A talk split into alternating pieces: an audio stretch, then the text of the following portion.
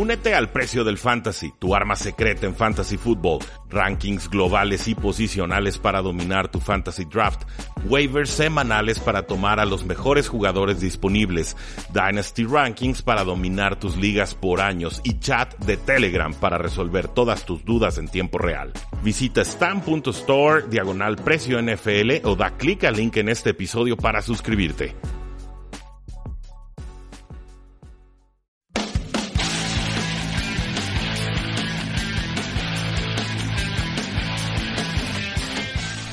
Saludos a todos, bienvenidos a un programa más de Tres y Fuera, donde la NFL no termina y nosotros tampoco. Eh, primer programa de septiembre, muchísimas gracias a todos los que nos han estado apoyando en este programa, en este podcast de Tres y Fuera NFL. La verdad tuvimos cifras récord, llegamos a un mundo de descargas, está llegando gente que nos escribe desde Argentina, desde Colombia. Ayer alguien nos estaba contactando en Facebook a través de, de esta plataforma, desde Recife, Brasil. Eh, eh, estoy verdaderamente agradecido con, todos ustedes, sorprendido al nivel de análisis y de, de, amor que existe hacia la NFL. La verdad es una, un trabajo que a mí me deja muy humilde, me deja muy contento, me hace sentir que lo que estamos haciendo aquí realmente vale la pena y que esto pues de alguna manera puede trascender en, ustedes, ¿no? Y que pueda ser de provecho eh, para todos. Entonces, muchísimas gracias. Sí, quería abrir el, el, mes, el primer programa del mes con este muy breve comentario. Mi nombre es Rudy Jacinto, cinco años en el Radio Espectro Tapatío, nuestro Facebook de facebook.com diagonal 3 y fuera, Twitter como arroba paradoja NFL, nuestra página web 3 y fuera.com y la invitación como siempre a que se suscriban a nuestro podcast 3 y fuera NFL. Eh, los, las noticias grandes normalmente me las reservo para los martes por la noche. Nos conocemos nuestro Facebook Live de, pues de casi una hora con el Tecnológico de Monterrey Campus Guadalajara y, su programación de Sinapsis Radio. El podcast lo suelen escuchar los miércoles por la mañana, pero esta vez sí creo que vamos a hacer la excepción porque el día de hoy, sábado, sábado primero de septiembre por la mañana, cae la noticia bomba de que Khalil Mack, el defensive end superestrella de los Oakland Raiders, acaba de ser cambiado a los Osos de Chicago. Hay muchísimos ángulos, muchísimas implicaciones y como es tan importante esto, creo yo, sobre todo rumbo a la primera semana de acción NFL, pues creo que eh, valía la pena hacer un apartado, dedicarle un programa eh, algo corto, sí, pero ahora sí que darlos a grandes rasgos lo que yo creo son los ganadores y los perdedores de este intercambio. Primero el contexto, millones de hace unos días garantizados un contratazo un contrato tackle de un contrato de 6 años, 135 millones de dólares. Un jugador de 27 años en todo su apogeo, para mí el mejor defensivo de toda la NFL con paso para entrar al Salón de la Fama en su primera oportunidad. Entonces se firma este super contrato y entonces creo que le quedó muy claro a los Oakland Raiders que estaba completamente fuera del mercado que ellos estaban dispuestos a pagar, porque sí creo que estaría muy similar ese contrato a lo que finalmente un Khalil Mack podría conseguir con un equipo o, sobre todo en agencia libre. Bueno, el reporte nos llega a través de Adam Schefter de ESPN, quien reporta que los Osos de Chicago ya tienen un acuerdo listo para adquirir al, defensive end Khalil Mack de los Raiders. En realidad dice el artículo va, va a suceder, eh, lo van a mandar y había eh, equipos que están interesados en él, como los 49ers, como los Bills, los Browns, los Colts, los Jets y incluso los Packers. Eh, el contexto, pues bueno, Khalil Mack no ha entrenado en todo el offseason con el equipo es un caso de protesta. Ahora sí que le estaba exigiendo al equipo que le pagaran lo que vale y el equipo en ningún momento se dio desde que John Gruden estaba bajo los controles. Eh, trascendía información de que pues no había ningún avance negociador, o sea que ni siquiera se hablaban desde febrero, unas, unas cuestiones así medio catastróficas en cuanto a capacidad negociadora. Y pues ahora sí que es una decisión muy extraña de, la, de John Gruden, porque normalmente un talento este, de este nivel, pues sí se le suele pagar. Es, una eh, realidad es un logro monumental para los Osos de Chicago, que tienen a un coordinador defensivo fenomenal que estuvo con San Francisco, estuvo un rato con Stanford, ahora pues lleva rato ya con los Osos de Chicago, el coordinador defensivo Vic eh, Fangio. No sabemos qué, cuál es la totalidad de lo que van a conseguir los Oakland Raiders. Se, se, filtró que van a haber dos primeras rondas, pero se habla de un plus. No sabemos cuál sería ese plus. Y pues bueno, eso es, digamos, lo que sucedió a grandes rasgos en la NFL. Ganadores y perdedores, así en general. ¿no? Que, quiénes ganan, quiénes pierden con este movimiento que pareciera simple y de, de implicaciones fuertes, pero entre un equipo y entre otro. ¿no? El primer ganador, creo yo va a ser Khalil Mack. Es un jugador que ya fue defensivo del año, un jugador que se ha cansado de generar capturas y de presión en la NFL. Tuvo cuatro capturas en el 2014, 15 en el 2015, 11 en el 2016, 10.5 en el 2017.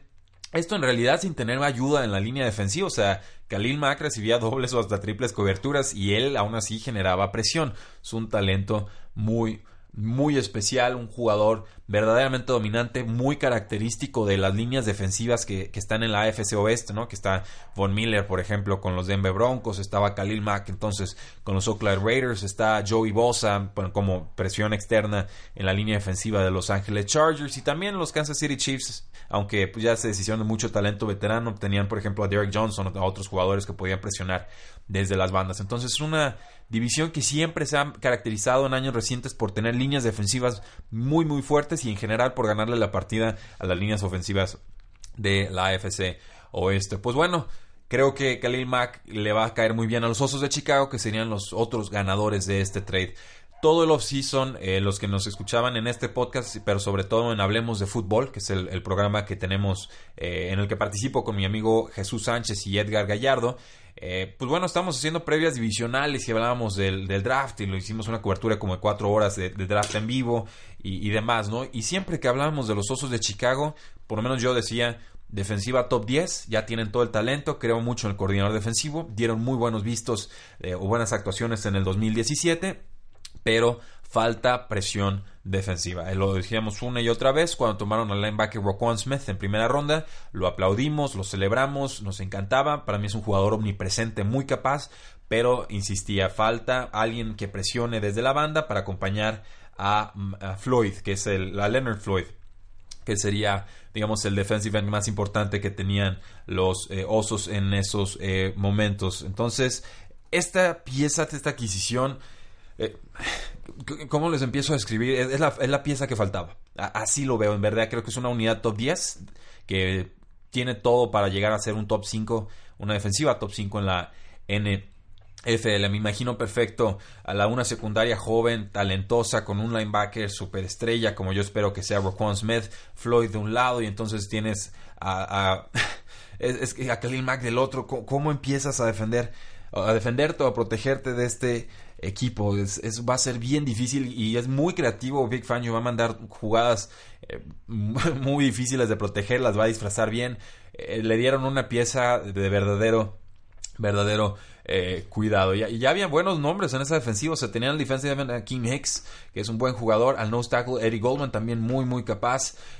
tenían, por ejemplo, pues, estoy viendo aquí en la secundaria, les llegó Kyle Fuller, les llegó eh, de, Andre Hall como experiencia un poquito más eh, veterana, Eddie Jackson como safety, y Prince Amukamara lo firmaron hace poquito como un cornerback, un jugador ya veterano pero cumplidor, eh, Danny Trevathan como linebacker, o sea, hay, nombres bien, bien interesantes que si terminan de hacer clic van a ser muy peligrosos en la NFL. Entonces, me gusta el movimiento para los Osos de Chicago. Lo aplaudo sobre todo porque Creo que los Osos de Chicago entendieron que la mayor ventaja que existe en la NFL en estos momentos, en la NFL moderna, es un contrato de novato de coreback. Si tú tienes un contrato de novato de coreback y el coreback te puede dar prestaciones de promedio a buenas, ya estás del otro lado, ya eres un equipo, puede ser un equipo contendiente si lo refuerzas a tu equipo de forma como lo han hecho, por ejemplo, los Osos de Chicago. ¿Le van a tener que pagar un lanonón? Sí, le van a tener que pagar muchísimo dinero pero por el contrato que tienen con Mitch Trubisky en la posición de mariscal de campo, que todavía tiene dos años en ese contrato novato, pueden darse el lujo de pagar sobreprecio en otras posiciones. Entonces, el segundo ganador para mí serían los Osos de Chicago. Terceros ganadores en este intercambio, pues creo que la, AFC Norte, pero sobre todo los Pittsburgh Steelers. ¿Por qué? Porque no llegó a los Browns. Los Browns tienen mucho dinero, tienen mucho interés en reforzar todas sus líneas, han demostrado que no les cuesta soltar picks por jugadores probados, contrastados, como hicieron con Jarvis Landry, el receptor, como hicieron con Terrell Taylor, el coreback que tomaron de los Buffalo Bills.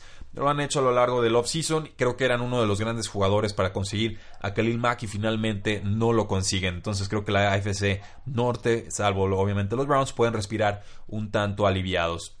También creo que los Patriots y los Dolphins pueden respirar tranquilos en la AFC este. ¿Por qué? Porque los Jets y los Bills también eran otros de los equipos que más ruido hacían. Creo que sobre todo en días recientes los Bills eh, aparecían como grandes jugadores para tratar de conseguir a Khalil Mack. Entonces, no solo se trata de quién lo consigue al jugador, sino de quienes no lo van a estar enfrentando dos veces por temporada. Y creo que en ese sentido la FC Norte y la FC Este van a poder considerarse ganadores con este movimiento.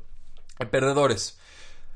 Creo que los Oakland Raiders van a salir perdiendo este movimiento. entiendo que lo de Khalil Mack iba a costar muchísimo dinero. Entiendo que el contrato eh, de Derek Carr es, oneroso, está en los 25 millones de dólares anuales. Entiendo que hay un nuevo régimen con eh, John Gruden. Entiendo que hay necesidades nuevas. Entiendo que el equipo se va a mudar a Las Vegas. Entiendo que hay un gasto de estadio muy fuerte. Pero Khalil Mack es un talento generacional. Khalil Mack no es un jugador estrella, ya es un jugador que te redefine cómo se desenvuelven los demás jugadores en el campo. O sea, te condiciona. Cuando los coordinadores ofensivos planean sus partidos, lo primero en lo que piensan es en Khalil Mack cuando lo van a enfrentar en la siguiente eh, semana. Creo que los Raiders eh, nunca pudieron acercar las posturas negociadoras. Creo que se pusieron muy rejegos. Eh, me preocupa que, si, si es cierto, o espero, espero, que no sea cierto, pero si lo es, me preocupa que no pudieran acercar posturas en ningún momento. Creo que era obvio que en algún momento los Rams y luego Aaron Donald iban a firmar un contrato récord y creo que si en realidad querían mantener al jugador tenían que firmarlo antes de que Aaron Donald redefiniera el mercado. Eh, ¿Dónde deja esto a la defensiva de los Oakland Raiders? Creo que los deja en muy, muy, muy serios eh, aprietos. Para mí los Raiders ya eran una de las peores unidades defensivas de toda la NFL. Quizás junto a los Vaqueros de Dallas y quizás junto a los Jets de Nueva York, aunque hay potencial joven ahí. Eh, y, esto era incluyendo a, Khalil Mack. Sacamos a Khalil Mack de la ecuación y entonces nos queda, por ejemplo, el nose tackle Mary Edwards Jr., que es, que es capaz, el, defensive end Tank Carradine, que pues, puede cumplir, el linebacker Bruce Irving, que llegó de Seattle hace rato, eh, te cumplen, ya no es superestrella, el linebacker Derek Johnson ya está muy muy grande, yo no sé si todavía pueda rendir. Eh, te deja el cornerback Gary Conley, un jugador de primera ronda del año pasado que sigue recuperándose de lesiones, no ha podido dar el estirón. Eh, por ahí Dominic Rogers Cromartie, otro veterano cumplidor. Carl Joseph en safety, Marcus Gilchrist. me gusta el cornerback Rashan Melvin como cornerback número uno del equipo. Eh, vamos, o sea, hay, algunos nombres, sobre todo más veteranos, pero no hay, no hay superestrellas, o sea, no hay un talento que digas, este es el jugador sobre el cual anclo mi defensiva y todo lo demás lo organizo alrededor de él. No, lo hay. Eh, y creo que perder a Khalil Mack eh, se va a notar y muy, muy pronto en, los emparellados de los Oakland Raiders, tanto de visitantes como de locales. Otros perdedores en esta transacción, la NFC Norte. Definitivamente la NFC Norte, salvo eh, por obvias razones los Osos de Chicago, tienen que ser considerados perdedores. Los Detroit Lions han estado trabajando en su línea ofensiva, también así los Green Bay Packers, los, eh, Minnesota Vikings han trabajado en ella, es una unidad promedio. Eh, sumar a Khalil Mack a esta fórmula, peligrosísimo, peligrosísimo. En verdad, eh, digo, Aaron Rodgers viene recuperándose una lesión de clavícula contra los Minnesota Vikings. Creo que eh, es muy posible que los Osos de Chicago tengan mejor pass rush que los eh, vikingos de Minnesota, que son una unidad top 5 en la NFL. Entonces, grandes perdedores definitivamente los Packers, definitivamente los Detroit Lions y definitivamente los vikingos de Minnesota. Grandes perdedores, creo que John Gruden. Eh, yo lo he criticado mucho en el off-season, señores. No, bueno, damas y caballeros, no crean que es con gusto, no crean que es con morbo, no crean que tengo cuentas pendientes con John Gruden. Los Oakland Raiders son uno de los equipos que a mí más afinidad me causan. De chiquito les iba, eh, me gustaban mucho, eran muy divertidos. con Rich Gannon los, los, me divertía verlos en los emparellados. Eh, ya después descubrí mi afición por otro equipo, no pasa nada. Pero, o sea, a mí, a mí los Oakland Raiders me gustan y son muy cercanos a mi ciudad o estado natal, que es, que es California, ¿no? Nací en, Los Ángeles. Entonces, no tengo por qué hablar mal de John Gruden así por, así por, no más. Pero las decisiones que han tomado en esta offseason son cuando menos cuestionables y cuando mucho reprensibles. En, en verdad, empezamos con una offseason en el que a John Gruden le dan 10 años y 10 millones y 100 millones de dólares y después nos dicen casi casi que no, no hay dinero en el equipo para pagarle a Khalil Mack. Esas dos versiones o esas dos, eh, esos dos hechos no pueden coexistir en una misma realidad. Entiendo que hay un tope salarial, pero no me pueden decir que, le puedes pagar a un head coach 100 millones en, en 10 años y que no le puedes pagar a Khalil Mack por hacer cosas de superestrella. No, no, no me cuadra, no me checa la fórmula, no me, no me cabe la ecuación. Entonces, creo que John Gruden empieza con el pie izquierdo. Creo que hay que darle tiempo, hay que darle oportunidad de demostrar si sus decisiones son correctas o no. Pero yo tengo muy claro que todas las decisiones que tome John Gruden de aquí a que se retire de los Oakland Raiders o sea retirado de los Oakland Raiders van a ser medidas a través del rasero que acaba de ponerse él mismo, que es soltar a Khalil Mack por dos primeras rondas y algún valor extra que ya nos enteraremos en los próximos eh, días. Y creo que los últimos perdedores en todo este asunto van a ser las, primeras, las futuras primeras rondas de los Oakland Raiders. En verdad lo creo todo jugador que sea seleccionado en primera ronda con los Oakland Raiders, con John Gruden al frente, va a ser comparado a Khalil Mack. Esas van a ser comparaciones muy injustas, señores. Muy, muy injustas. No, no se le puede comparar a un novato. Eh, porque ni siquiera Khalil Mack en su temporada de novato pudo rendir. Él tuvo Estoy viendo aquí sus estadísticas. 2014, 16 juegos, 59 tacleadas eh, solitarias, 16 con asistencia, 4 capturas. Fue hasta el 2015 que ya explotó y tuvo sus 15 sacks. Entonces, todo jugador que llegue en primera ronda con los Oakland Raiders va a ser comparado a Khalil Mack. Sobre todo estos primeros dos jugadores que les lleguen con las primeras rondas de los Osos de eh, Chicago. Y creo que no se vale, creo que no quisiera ser esos jugadores. Creo que van a tener requerir mucha fortaleza mental para poder sobreponerse a, esa clase de comparaciones porque hay muchas estrellas que no, no, aguantan, o sea, no le pueden ni lavar los zapatos a, a Khalil Mack en cuanto a talento. Entonces, ¿cómo se lo vamos a estar pidiendo a jugadores de reciente ingreso a la NFL. Entonces, ganadores serían Khalil Mack, los Osos de Chicago, los Steelers, los Patriots, los Dolphins. Perdedores creo que son los Raiders, el resto de la NFC Norte, John Gruden y las futuras primeras rondas de los Oakland Raiders. ¿Qué les parece? ¿Están de acuerdo? ¿No están de acuerdo? ¿Acerté? ¿Critico bien? ¿Critico mal a John Gruden? Ustedes díganme, facebook.com diagonal 3 y fuera, twitter como arroba paradoja NFL, 3 y fuera.com y por supuesto el podcast 3 y fuera NFL. Déjenos reseña de 5 estrellas, suscríbanse, presúmanos con sus contactos, si les gusta el programa con sus amigos, si no les gusta con sus enemigos y así los despistamos, no pasa nada, nosotros con todo gusto atendemos a todos. La NFL no termina y nosotros tampoco. 3 y fuera.